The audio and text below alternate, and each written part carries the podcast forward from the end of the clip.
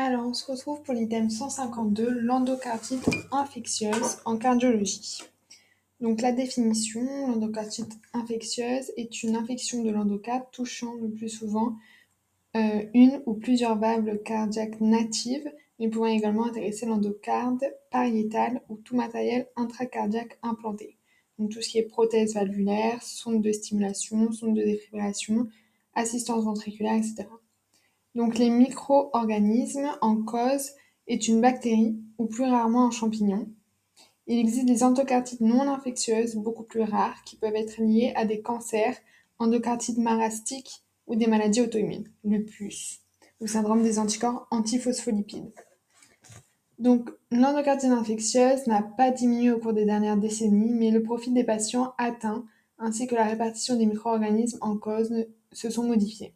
En effet, avec le vieillissement de la population, les progrès médicaux, les modifications du mode de vie, la régulation des valvulopathies post-traumatismales, les patients atteints sont désormais plus âgés et ou présentant d'autres situations exposant à l'endocardite infectieuse, comme les valvulopathies dégénératives, fibrose, prolapsus mitral, l'augmentation des procédures de soins à risque, chirurgie sous circulation extracorporelle, cathétérisme veineux, cathétérisme cardiaque, hémodialyse, implantation de stimulateurs, défibrillateurs cardiaques, ponction articulaire, chambre implantable sous-cutanée pour perfusion intraveineuse.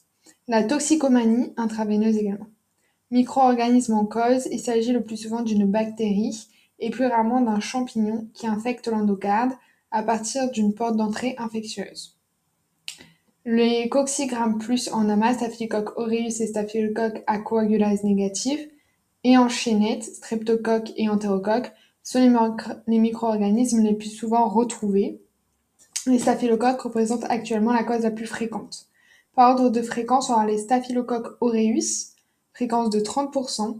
Porte d'entrée, c'est cutané. Les plaies, les cathéters veineux, le cathéter de dialyse, la toxicomanie intraveineuse, la périopératoire, le stimulateur défibrillateur implantable. Ensuite, on va voir pour 20% les streptocoques oraux.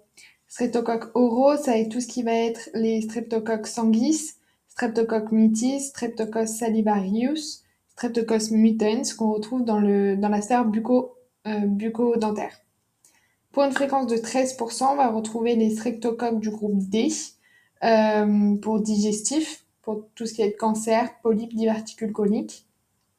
Donc c'est streptocoque galolyticus ou bovis. Pour 10%, on va avoir les staphylocoques à coagulase négative, euh, streptocoque, euh, donc staphylocoque epidermidis ou staphylocoque lugdunensis. Et là, la porte d'entrée, elle est cutanée, sont les plaies, les cathéters veineux, les cathéters de dialyse, la toxicomanie intraveineuse, le périopératoire, le stimulateur défibrillateur implantable.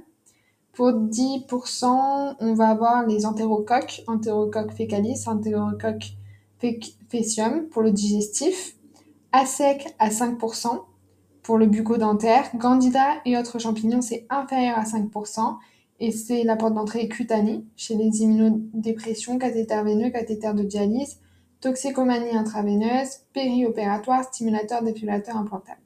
Moins de 5%, on va avoir Coxiella burnetii, Bartonella, Brucella chlamydia, Trophirmia, spécifique à chaque germe et non retrouvé dans 5 à 10%. Donc on a vu en premier à 30% Staphylococcus aureus. Euh, ça, la porte d'entrée, elle est cutanée. Ensuite, à 20%, on va avoir les euh, streptocoques oraux. Euh, les streptocoques oraux, c'est Streptococcus mutans, euh, Mytis salivarius ou, ou sanguis. Donc ça, c'est à 20% et c'est euh, bucco-dentaire. Streptocoque du groupe D, c'est euh, pour tout ce qui va être digestif et c'est à 13%. 10% on va retrouver les staphylocoques à coagulase négatif, épidermicis, euh, lugdunensis pour tout ce qui est cutané. Ensuite à 10% les entérocoques euh, digestifs, à sec à 5%, donc ça eux ils ont une longue vie. Et inférieur à 5%, tout ce qui est champignons cutanés, qui passent par la voie cutanée, et après les autres à 5, enfin, entre 5 et 10%. Staphylococcus aureus, 30%. Euh, 20%, ça va être les euh, donc staphylocoque, streptocoque oraux, staphylocoque aureus, streptocoque oraux à 20%, 10, 13% ça va être les euh, streptocoques du groupe D les digestifs, 10% ça va être les staphylocoques à coagulase négatif cutanés, entérocoque à 5%, ou à 10%, non, entérocoque à 10% digestif, à sec à 5% et euh, inférieur à 5%, ça va être tout ce qui est fongique. Et entre 5 et 10% autres non retrouvés par différentes techniques. La physiopathologie, donc les séquences du mécanisme général responsable de l'apparition d'une endocardite infectieuse est la suivante. Donc situation à risque, porte d'entrée, euh, bactérémie, fongémie. Cardiopathie à risque. Donc on a les cardiopathies à risque d'endocardite infectieuse. Euh, cardiopathie à haut risque, c'est le groupe A. Donc tout ce qui va être prothèse valvulaire, euh, TAVI inclus. Donc c'est trans arterial valve implantation inclus, et matériel utilisé pour réparer euh, les valves, les antécédents d'endocardite, la cardiopathie congénitale cyanosée, cyanogène, pardon, cardiopathie congénitale cyanogène, et toute cardiopathie congénitale réparée avec un matériel prothétique pendant les six mois après la procédure et ou à vie s'il existe un shunt résiduel. Donc on répète, soit les prothèses valvulaires, TAVI inclus, et le matériel utilisé pour le remplacement des valves, des, valves soit euh, un antécédent d'endocardite infectieuse, soit une maladie congénitale cyanogène ou euh, une cardiopathie euh, congénitale réparée dans les six mois après une procédure ou à vie s'il existe un shunt résiduel. Ensuite, on va avoir les cardiopathies à risque d'endocardite infectieuse euh, de groupe B. On va retrouver la bicuspidie aortique, le prolapsus valvulaire mitral, le rétrécissement aortique, insuffisance aortique, insuffisance mitrale. Les cardiopathies congénitales n'entrant pas dans le cadre des, euh, euh, cardiopathies à risque du groupe A, sauf la communication interatriale isolée et les cardiomyopathies hypertrophiques obstructives, souffle à l'auscultation. Cardiomyopathie hypertrophique obstructive.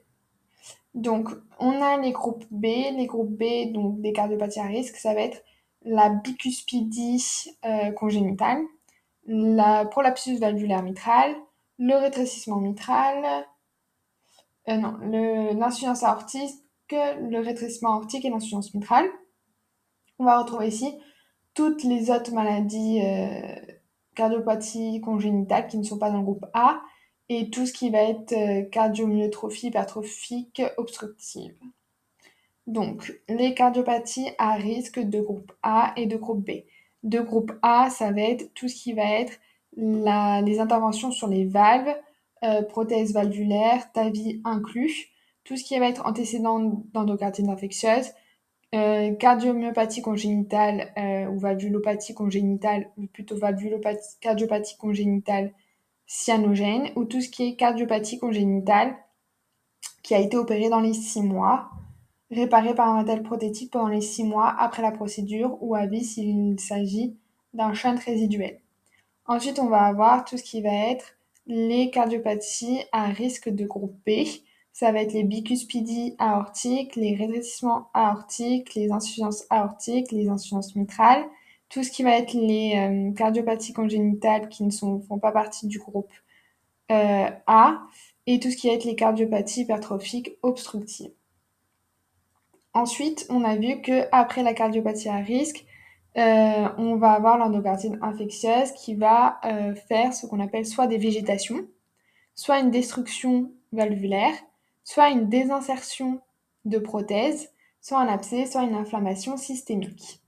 Donc, quand c'est des végétations, ça va avoir comme conséquence soit une embolie, euh, une embolie euh, systémique, une embolie systémique, euh, endocardite infectieuse du corps gauche avec des végétations et donc une embolie systémique, soit une embolie pulmonaire si c'est une endocardite infectieuse du cœur droit, des foyers infectieux à distance, aspect, abcès splénique, rénaux, arthrite, spondylodycite ou méningite. Si on a une destruction ou une désinsertion valvulaire ou de prothèse, à ce moment-là, on va avoir des régurgitations, des fuites valvulaires ou paraprothétiques. On peut avoir aussi des fistules intracardiaques, des insuffisances cardiaques aiguës, des OAP, chocs cardiogéniques, etc. Donc, soit on va avoir des régurgitations, soit des fistules intracardiaques, soit des OAP. Les abcès, ça peut faire donc soit euh, régurgitation, fistule, OAP, soit aussi des blocs atrioventriculaires. Et pour tout ce qui va être inflammation systémique, ça va faire altération de l'état de choc, euh, de l'état général, choc septique possible, vascularite, glomérulonéphrite, anévrisme infectieux, mycotique, hémorragie cérébrale et autres. Donc on a vu que au début on a une situation à risque porte entrée. Ensuite on va avoir les cardiopathies à risque, soit du groupe A, soit du groupe B. Cardiopathie à risque du groupe A, ça va être euh, prothèse valvulaire, euh, TAVI inclus, un, antécédent d'endocardique infectieuse, euh, tout ce qui va être cardiomyopathie congénitale euh, cyanogène, cardiopathie congénitale réparée euh, dans les 6 mois ou à vie, 6 mois après l'opération ou à vie si c'est un chien résiduel. Et du groupe B, on va retrouver tout ce qui va être les bicuspidie aortique, les rétrécissements aortiques, les insuffisances mitrales, les insuffisances aortiques, tout ce qui va être le prolapsus de la valve mitrale et les euh, cardiomyopathies congénitales qui ne font pas partie du groupe A et euh, les cardiomyopathies hypertrophiques obstructives. Et donc, ça va avoir pour conséquence euh, l'endocardite infectieuse qui va faire soit une végétation, soit une désinsertion, soit une destruction de valves ou de prothèses, un abcès et une inflammation systémique.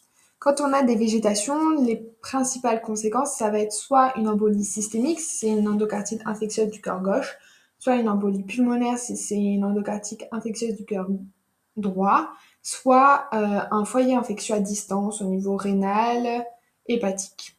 Si on a une désinsertion, une destruction de prothèses ou encore un abcès, ça nous faire euh, une régurgitation à travers de la valve ou une, un, un, fistule intracardiaque ou encore un OAP par euh, insuffisance cardiaque, gauche, une insuffisance cardiaque aiguë, OAP choc euh, cardiogénique. Et si on a une atteinte notamment inflammation systémique, on va avoir une vascularite, une altération de l'état général, un choc septique, euh, une glomérulonéphrite, un anévrisme infectieux et une hémorragie donc cérébrale ou autre. Donc, euh, physiopathologie, une bactériémie ou fongémie importante et ou répétée survient à partir d'une porte entrée infectieuse. Les micro-organismes qui ont pénétré dans la circulation sanguine peuvent coloniser et infecter les lésions préexistantes de l'endocarde. Ces lésions préexistantes constituent ce qu'on appelle des cardiopathies à risque d'endocardite infectieuse qui parfois euh, n'étaient pas préalablement connues ou absentes dans 50% des cas.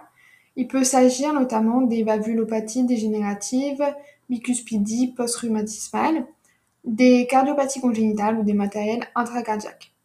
Ces cardiopathies sont classées en fonction de leur degré de risque.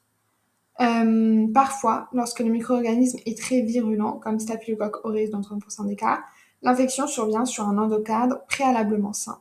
Les lésions infectieuses euh, endocardiques et systématiques suivantes peuvent euh, ensuite apparaître. Donc soit des végétations, soit des destructions valvulaires, soit des abcès, soit des insertions de prothèses, soit des phénomènes inflammatoires.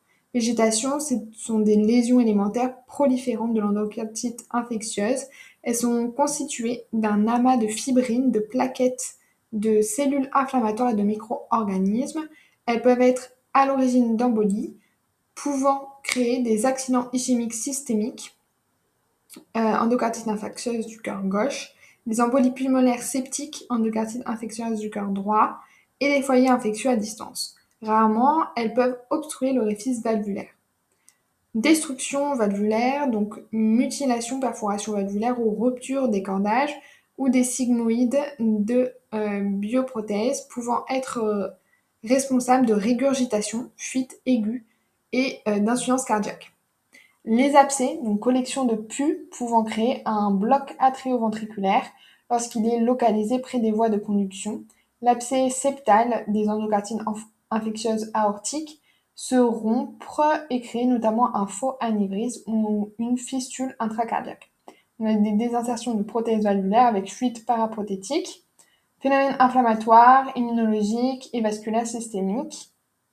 Choc septique, anévrisme infectieux, mycotique, avec risque hémorragique, glomérulonéphrite, purpura vasculaire, lésions cutanéo-muqueuses et faux panarie d'Osler, placard de euh, Janeway, tache rétinienne de Ross, euh, présence de facteurs rhumatoïdes et éventuellement de euh, cryoglobulinémie.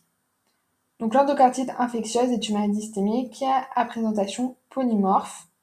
Tous les signes ne sont pas forcément présents. Le contexte est très souvent est très important pour évoquer le diagnostic. L'association d'un syndrome infectieux et des signes d'atteinte endocardique est très évocateur. Donc le tableau clinique évocateur évoquant un diagnostic d'endocardite infectieuse, c'est une cardiopathie à risque d'endocardite infectieuse plus une fièvre un souffle cardiaque plus une fièvre, un accident ischémique plus une fièvre, un purpura plus une fièvre et une lombalgie plus une fièvre. Les signes cliniques, donc syndrome infectieux, fièvre, altération de l'état général et splénomégalie dans 20 à 30% des cas. Donc, dès qu'on voit une fièvre, il faut penser à une endocardite infectieuse. Si on a euh, par exemple une cardiomyopathie, euh, cardiopathie à risque d'endocardite infectieuse plus fièvre, lombalgie plus fièvre, purpura plus fièvre, souffle cardiaque plus fièvre, accident ischémique plus fièvre. On a les signes euh, infectieux avec fièvre, splénomégalie dans 20 à 30% des cas et altération de l'état général. Les signes cardiaques, on va surtout retrouver un souffle cardiaque, une insuffisance cardiaque, syncope, l'hypothymie. Et euh, donc le souffle cardiaque devant un syndrome infectieux inexpliqué, le souffle cardiaque a une valeur diagnostique considérable. Euh, la plus grande valeur est à l'apparition d'un nouveau souffle ou à la modification d'un souffle connu. L'absence de souffle ne permet cependant pas d'exclure le diagnostic. Ensuite, on a euh, l'insuffisance cardiaque. Toute insuffisance cardiaque fébrile doit faire évoquer le diagnostic d'endocardite infectieuse. La syncope et la lipothymie, elles peuvent être secondaires à un bloc atrioventriculaire lié à un abcès septal interrompant les voies de conduction.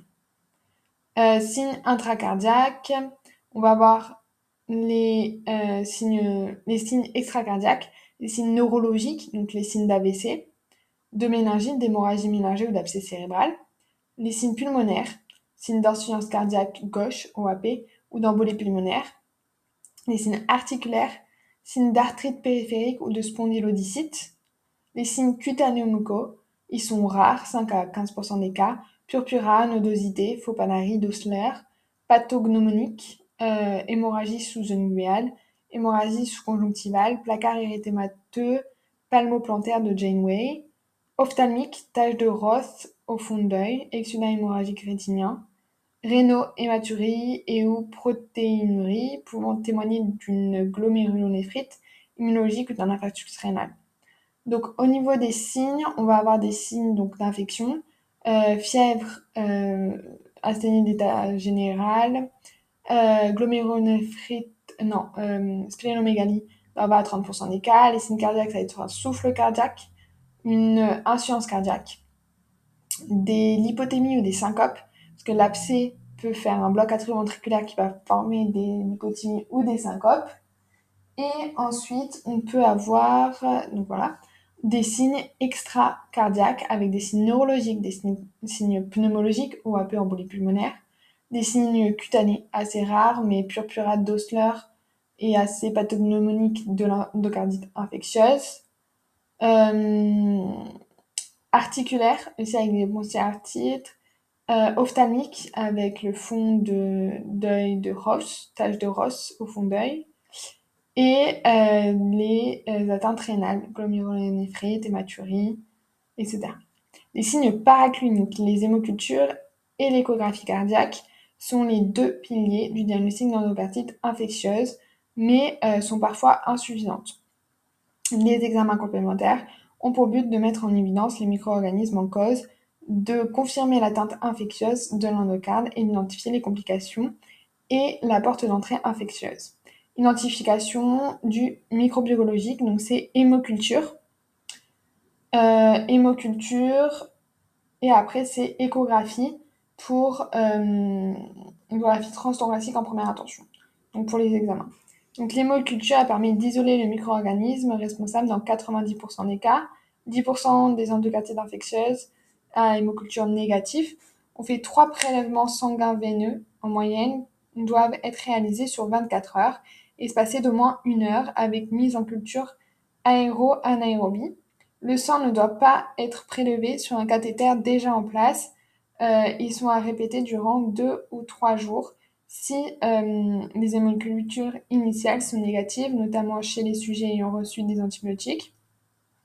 La suspicion d'endocardite infectieuse est à signaler au laboratoire de microbiologie car il faut parfois un temps plus long pour les micro-organismes à croissance difficile. C'est le groupe A sec avec Haemophilus, Aggregatibacter, Actinomycete comitans, Cardiobacterium hominis, Kenella cordens, Kengella kingai, Brucella, Streptococcus deficiens et les levures.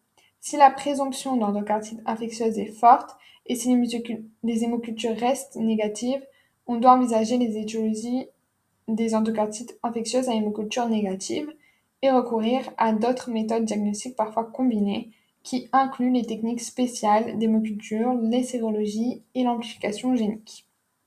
Donc on a vu, on fait euh, trois prélèvements sanguins veineux en moyenne devant être réalisés sur 24 heures et espacer d'au moins une heure avec une culture aéro-anaérobie et ils sont répétés durant 2-3 jours. L'analyse de la pièce chirurgicale, si le patient a dû être opéré, les fragments de valves, végétation abcès, matériel intracardiaque retiré doivent être analysés sur le plan histologique, mise en culture et éventuellement par amplification génique, PCR. Cause d'endocardite à hémoculture négative. On a une, une antibiothérapie préalable à la réalisation des hémocultures, euh, endocardite infectieuse due à des micro-organismes à croissance lente ou difficile. Euh, ça peut être un streptocoque déficient, un groupe A sec, un brucella, un champignon, endocardite infectieuse due à des micro-organismes intracellulaires, Coxiella burnetii, allant de la fièvre cul, Chlamydia, Bartonella, Tropherima whippley, agent de la maladie de Whipple, euh, Mycoplasma, Legionella, et endocardite non infectieuse. À ce moment-là, ça sera soit des lupus, soit la syndrome des anticorps antiphospholipides, ou sinon des endocardites euh, cancéreuses, donc cancer, endocardite marastique. Donc soit on a mis des avant, soit c'est des croissances difficiles ou lentes, donc à sec, streptocoque déficiente, brucella, champignon, chlamydia, mycoplasma, euh, Coxiella burnetii, Bartonella, Trophimia, Whipple et Legionella. Identification de l'atteinte infectieuse de l'endocarde, échographie cardiaque transthoracique est systématiquement réalisée en première intention dans tous les cas. Une échographie est systématiquement réalisée si l'échographie transthoracique est positive, si elle est négative avec une forte suspicion et systématiquement en cas de matériel intracardiaque, prothèse, stimulateur, défibrillateur. Elle a une meilleure sensibilité que l'endocardite transthoracique. L'échographie permet la mise en évidence de lésions d'endocardite infectieuses, végétation, euh, destruction valvulaire, abcès, fistule, désinsertion de prothèses, fuite paraprothétique. L'évaluation de la sévérité des régurgitations, fuites valvulaires de leur retentissement sur la fonction cardiaque. Une échographie normale n'est pas le diagnostic et doit être répétée après 7 à 10 jours. Donc en gros, on fait une échographie transthoracique en première intention avec une hémoculture et ensuite sur euh, la veine avec du coup euh, trois prélèvements par jour espacés de minimum euh, une heure, trois jours, deux trois jours d'affilée pour voir notamment les hémocs. Et ensuite, euh, on fait une échographie. Euh, l'échographie, on la fait en première intention en transthoracique. Si elle est positive ou s'il y a une forte suspicion, on fait aussi euh, une échographie transœsogène parce qu'on voit beaucoup mieux.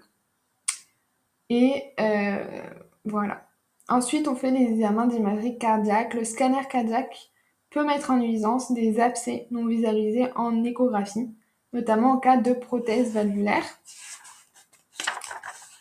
Euh, la tomographie par émission de positons au 18 FDG couplée au scanner, donc TEP-scan, et la scintigraphie au leucocyte marqué peuvent mettre en évidence une hyperfixation traceur en cas d'infection. Ils sont actuellement utilisés en cas de suspicion d'endocardite infectieuse sur prothèse valvulaire avec échographie cardiaque non contributive. De plus, lorsqu'ils sont réalisés sur l'ensemble du corps, ils peuvent objectiver la localisation septique secondaire. Le scanner cardiaque injecté chez un patient porteur d'une prothèse aortique montrant un abcès euh, développé sur la partie latérale de l'anneau prothétique et communiquant avec la cavité cardiaque. Faux anévrisme. Abcès communiquant est égal faux anévrisme. Tomographie par émission de positons couplé au scanner au 18 fluorodésoxyglucose montrant une hyperfixation au niveau de la prothèse mécanique aortique. Autres examens complémentaires, NFS, plaquettes, CRP, Facteurs rhumatoïdes, euh, témoins d'une réaction immunologique, ionogramme sanguin, ECG, la recherche d'anomalie de la conduction, bloc atrioventriculaire, euh, abcès, bloc atrioventriculaire, syncope, lipothymie, ischémie myocardique sur l'ECG, radiographie du thorax pour visualiser les signes d'OAP ou euh, de pneumopathie, scanner cérébral et thoraco-abdominaux pelviens, à la recherche de la localisation septique secondaire qui peuvent être parfois asymptomatiques et d'anévrisme infectieux. Il est fait après injection de produits de contraste si la fonction rénale le permet. IRM cérébral, le meilleure sensibilité que le scanner, mais moins disponible. Angiographie cérébrale en cas de suspicion d'anévrisme infectieux. Euh, coronographie troponine en cas de suspicion d'embolie coronarien. Et examen à la recherche de portes d'entrée infectieuses dépendant notamment du micro-organisme identifié. Les portes d'entrée n'est identifiées que dans 50% des cas. Il peut s'agir d'une origine bucco-dentaire. Donc euh, ça c'est surtout pour euh, euh, les pour les streptocoques oraux. On fait un panoramique dentaire, consultation stomatologique. Les origines digestives, streptocoque du D ou entérocoque, coloscopie à la recherche d'une tumeur colique en cas d'endocardique infectieuse à streptocoque Cogalolyticus, d'origine urinaire, CBU, échographie des voies urinaires. Euh, on a vu que pour tout ce qui va être bucco-dentaire, ça va être streptocoque oraux ou bactéries du groupe ASEC. Donc les formes cliniques, l'endocarditis du cœur droit, endocarditis infectieuse du cœur droit, elle touche surtout les toxicomanes intraveineux, les portes de stimulation ou défibrillateurs cardiaques, les portes de voie veineuse centrale et les personnes souffrant de cardiopathie congénitale avec atteinte droite. On note les signes respiratoires liés à la pneumopathie infectieuse, récidivante et souvent abcédée, secondaire aux embolies pulmonaires septiques provenant des végétations du cœur droit. Donc, dans les endocardites infectieuses du cœur droit, souvent c'est euh, donc la porte d'entrée vient de, des veines, donc c'est toxicomanie veineuse, ou euh, les porteurs d'un stimulateur ou défibrillateur cardiaque, les porteurs d'une voie veineuse centrale, du coup parce que ça vient par les veines, ou une cardiopathie congénitale à atteinte droite. On a vu que du coup les végétations, ça va faire des embolies pulmonaires. Donc on a des signes respiratoires liés à la pneumopathie infectieuse récidivante. Et, euh, et on peut faire du coup une échographie trans montrant euh, une végétation sur la valve tricuspide d'un patient toxicomane intraveineux et scanner pulmonaire montrant une, pneumopathie bilatérale avec abcès pulmonaire. Il y a des embolies pulmonaires septiques chez le patient. Les staphylocoques sont les micro-organismes les plus fréquents chez les toxicomanes et euh, porteurs de stimulateurs ou défibrillateurs cardiaques, les endocardites infectieuses du cœur droit, nécessite le retrait du matériel, euh, le cas échéant, en plus des antibiotiques anti-streptocoque aureus, généralement. Ensuite, on va voir les endocardites infectieuses sur prothèse valvulaire précoces surviennent dans l'année qui, suit leur implantation. L'origine est souvent notamment une contamination périopératoire. Donc ça, c'est pour les endocardites infectieuses précoces. Et les endocardites infectieuses tardives surviennent un, plus d'un an après l'implantation. Le risque de l'endocardite infectieuse est identique sur prothèse biologique et mécanique et le pronostic est plus sévère que celui sur les endocardites infectieuses sur la native. Euh, critères diagnostiques, donc euh, on va les euh, classer en endocardites avec diagnostic certain, possible ou exclu. Donc, résumé des critères diagnostiques des endocardites infectieuses adaptés des recommandations européennes en 2015. Endocardite certaine, critères histologiques mise en évidence d'un micro-organisme sur la culture d'une valve ou d'un fragment d'embole, ou mise en évidence d'une végétation ou d'un abcès avec infection active sur un examen anatomopathologique sur les chirurgies, si la chirurgie a dû être effectuée. Donc critères cliniques, deux critères majeurs, ou un critère majeur et trois critères mineurs, ou cinq critères mineurs. Les endocardites infectieuses possibles, c'est un critère majeur et euh, un ou deux critères mineurs, ou trois critères mineurs. Et exclu, c'est absence de critères d'endocardites infectieuses certaines et possibles. Critères cliniques, donc les critères cliniques majeurs, il en faut donc deux pour avoir l'endocardite infectieuse certaine. C'est une hémoculture positive pour l'endocardite infectieuse, donc supérieure à deux hémocultures à micro-organismes typiques d'endocardite infectieuse, euh, Staphylococcus aureus, Streptococcus aureus, Streptococcus galolyticus, Enterocoque à ou euh, supérieure à une hémoculture positive ou une sérologie positive à Coxiella burnetii. Ou sinon, on a aussi donc euh, en critère majeur euh, imagerie positive pour les lésions d'endocardites infectieuses. Donc à l'échographie cardiaque positive, on voit des végétations, des abcès, des faux anévrismes, des fistules, des déstructurations valvulaires, des insertions de prothèses. Ou au TEP scan, on voit ou scintigraphie avec leucocytes marqués, cardiaque positif, hyperfixation pathologique sur prothèse valvulaire ou scanner cardiaque positif abcès, foie anévrisme, fistule. Les critères mineurs, ça va être une fièvre supérieure à 38, cardiopathie à risque ou toxicomane intraveineux, phénomène vasculaire, asymptomatique inclus, embolie artérielle, systémique ou pulmonaire, anévrisme infectieux, hémorragie, placard de Janeway, phénomène immunologique, glomérulonéphrite, nodosité d'Osler, tache de Ross, facteur rhumatoïde, argument microbiologique n'entrant pas dans la définition du critère majeur, hémoculture sérologique.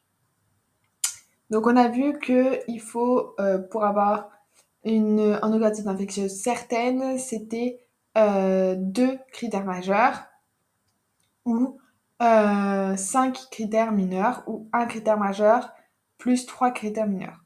Et possible, c'était un critère majeur avec un ou deux critères mineurs ou trois critères mineurs. Euh, donc pour les certaines, les critères majeurs, ça va être euh, la mise en évidence en hémoculture de supérieure à deux hémocultures positives pour des euh, bactéries qu'on retrouve souvent dans les endocardites infectieuses comme Staphylococcus aureus, Streptococcus, etc. Ou une hémoculture positive ou une sérologie positive à Coxiella burnetii. Ensuite, pour avoir un, une endocardite infectieuse certaine, on a aussi des facteurs euh, de visualisation échographique ou euh, par l'imagerie. Donc une échographie transthoracique positive avec visualisation de l'abcès, euh, du foie anévrisme, du pustule, etc. Ou un scan, TEP scan ou scintigraphie avec leucocyte positif marqué cardiaque positif, hyperfixation ou un scanner thoracique positif. En cas de donc les critères mineurs, ça va être tout ce qui va être cardiopathie, euh, à risque ou euh, toxicomanie intraveineuse, la fièvre, tout ce qui est de phénomène vasculaire, embolie artérielle, phénomène euh, immunologique avec l'omyélonéphrite, nodosité d'Osler sur la peau, ou encore la tache de Ross au fond d'œil, et les facteurs rhumatoïdes. Euh, et ensuite, on a des arguments microbiologiques n'entrant pas dans les définitions de critères majeurs. Monoculture, sérologie. Les complications et pronostics, la principale complication sont notamment embolie, euh, embolie euh, que ce soit systémique ou pulmonaire, OAP, euh, régurgitation, fistule intracardiaque, insuffisance cardiaque gauche, bloc atrioventriculaire, asthénie, vascularite, glomérulonéphrite, tout ce qui va être aussi au niveau inflammation systémique, euh, tout ce qui va être altération du choc septique et hémorragie cérébrale, etc.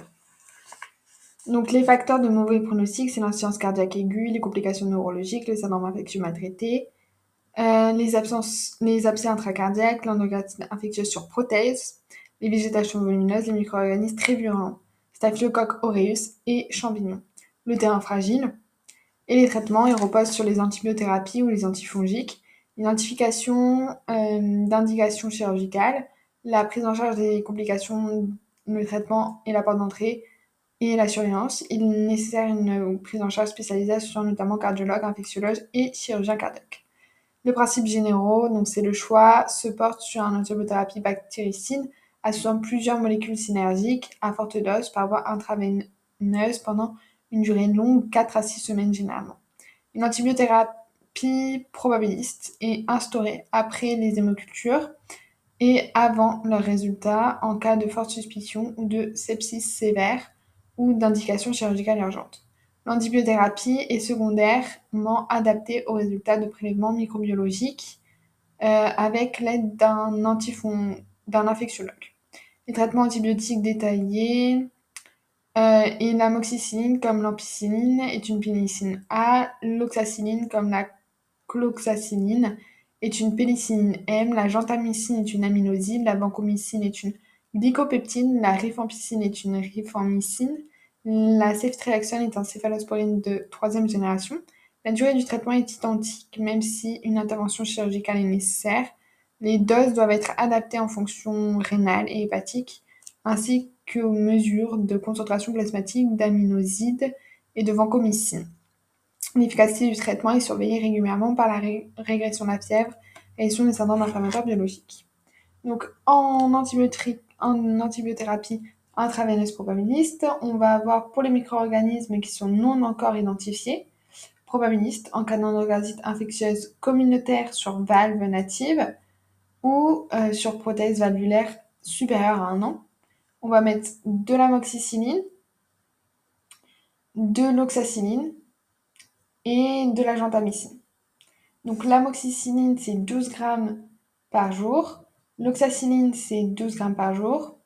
Et la gentamicine, c'est 3 mg par kg par jour. Si on a une résistance au bêta-lactamine, on va mettre de la vancomycine plus de la gentamicine. Vancomycine, c'est 30 à 60 mg par kg par jour. Euh, ensuite, si on a euh, des micro-organismes en cause qui est non encore identifié, en cas d'endocardite infectieuse non communautaire ou sur prothèse valvulaire inférieure à un an. À ce moment-là, euh, suspicion qu'il a attrapé à l'hôpital, donc on va mettre de la, la vancomycine de la gentamicine et de la rifampicine.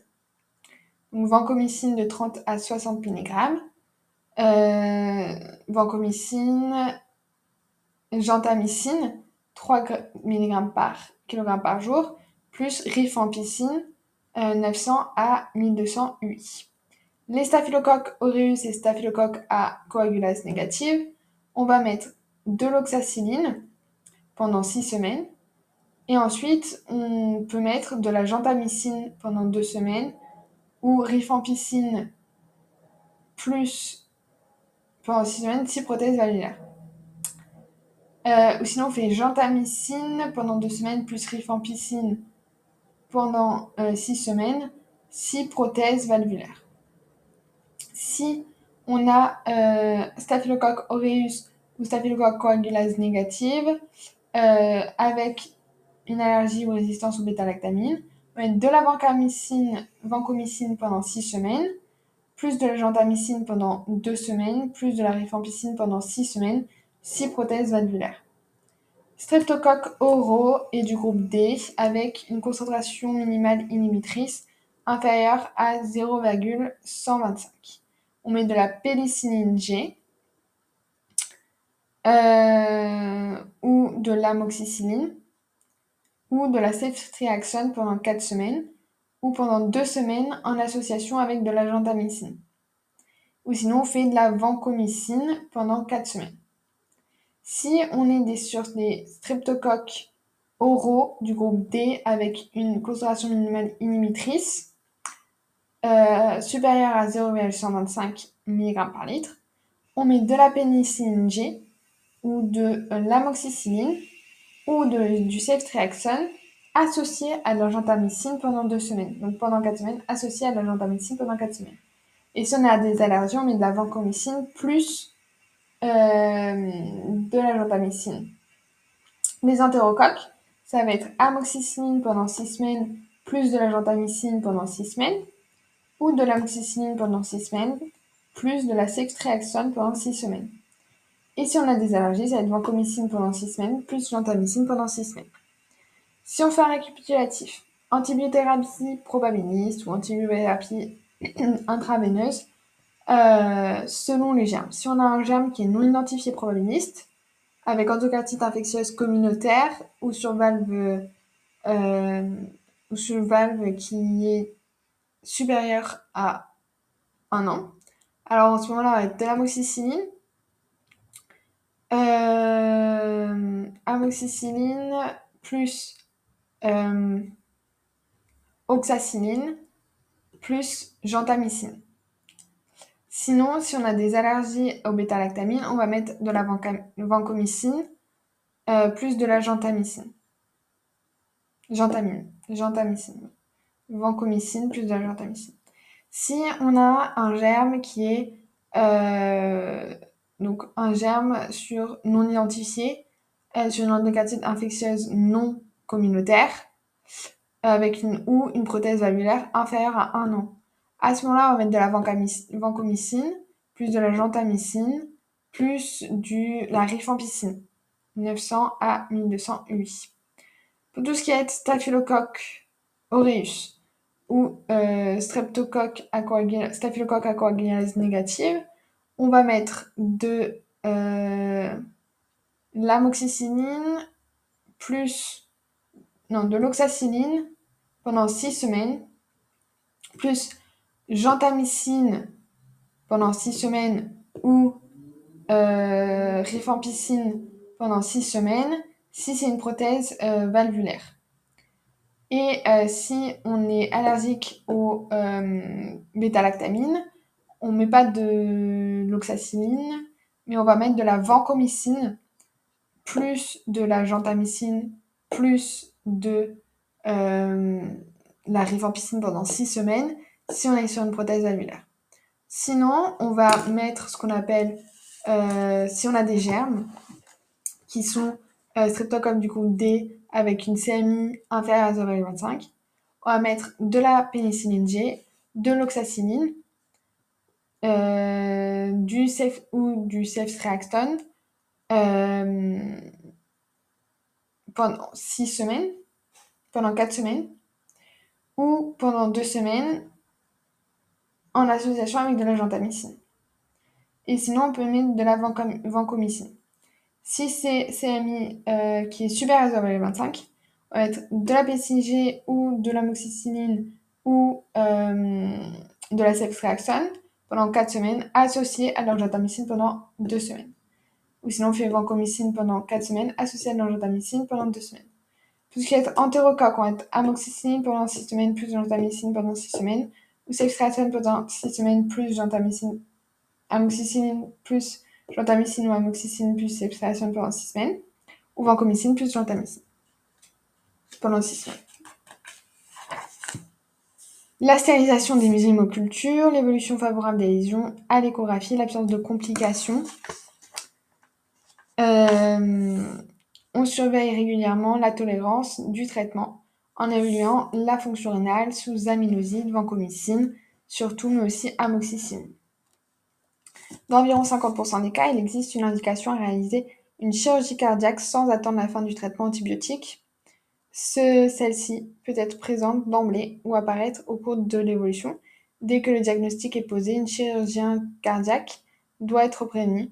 Le traitement consiste en débridement des tissus infectés ou nécrosés, puis la réparation plastique valvulaire, si euh, c'est possible, ou le remplacement valvulaire par prothèse biologique ou mécanique. Les principales indications sont hémodynamiques, infectieuses ou emboliques. Si la chirurgie n'est pas indiquée en phase active, une chirurgie à distance est parfois nécessaire. Les indications sont alors celles de toutes les valvulopathies. Euh, principales indications chirurgicales de la phase active du endocarcite infectieuse. Sur le plan hémodynamique, on va avoir une insuffisance cardiaque, une endocardite infectieuse avec dysfonction sévère de prothèse, infection, donc sur le plan infectieux, abcès, fistule ou anévrisme intracardiaque, endocardite infectieuse fongique à germe multirésistant, endocardite infectieuse sur prothèse valvulaire à staphylocoque, euh, persistance d'hémoculture positive sur antibiothérapie. Les emboliques, donc la cause embolique, ça va être les végétations du cœur gauche volumineuse supérieure à 10 mm après un épisode embolique sous antibiothérapie ou en cas de euh, fuite sévère associée, ou les végétations supérieures à 30 mm. Végétation supérieure à 10 mm associée à une fuite ou obstruction valvulaire sévère, augmentation de la taille des végétations sous antibiothérapie, et en cas d'endoverdite infectieuse sur stimulateur ou défibrillateur cardiaque, tout le matériel doit être extrait le plus souvent par voie percutanée. La réimplantation doit se faire à distance. En cas d'endoverdite infectieuse sous cathéter veineux central, celle-ci doit être retirée.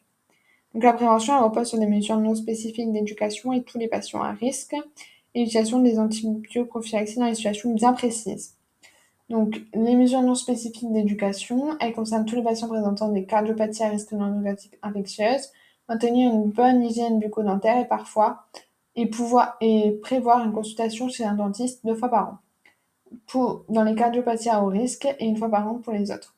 Désinfecter les plaies, éradiquer les colonisations bactériennes chroniques, cutanées urinaires, traiter les infections bactériennes locales par antibiotiques, veiller à une asepsie stricte lors des procédures à risque bactériémique, éviter les effractions cutanées, tatouages, piercings, limiter l'utilisation des voies veineuses et les, échanger régulièrement en cas de besoin prolongé, éviter l'automédicament par antibiotiques et consulter rapidement son médecin en cas de fièvre. Antibioprophylaxie, son principe consiste à administrer une dose d'antibiotiques avant une procédure à risque de bactériémie, son efficacité n'a jamais été prouvée fortement, formellement. Son utilisation se limite seulement et seulement si, aux patients avec une cardiopathie à haut risque devant recevoir des soins dentaires avec manipulation de la gencive, de la région périapicale ou en cas d'effraction de la muqueuse. Donc on a vu que l'antibioprophylaxie, c'est seulement pour euh, les patients à haut risque d'endocardite infectieuse pour des soins dentaires euh, qui touchent la gencive, euh, la région périapicale ou en cas d'effraction de la muqueuse. Elle consiste à administrer de l'amoxicilline perros intraveineux 30 à 60 minutes avant la procédure ou de la clindamycine 600 mg perros ou intraveineux 30 à 60 minutes avant la procédure en cas d'allergie au bêta-lactamine. Donc amoxicilline intraveineux 30 à 60 euh, mg avant 60 minutes avant la procédure ou de la clindamycine euh, perros intraveineux 330 ou 60 minutes avant. Et c'est fini pour cet item.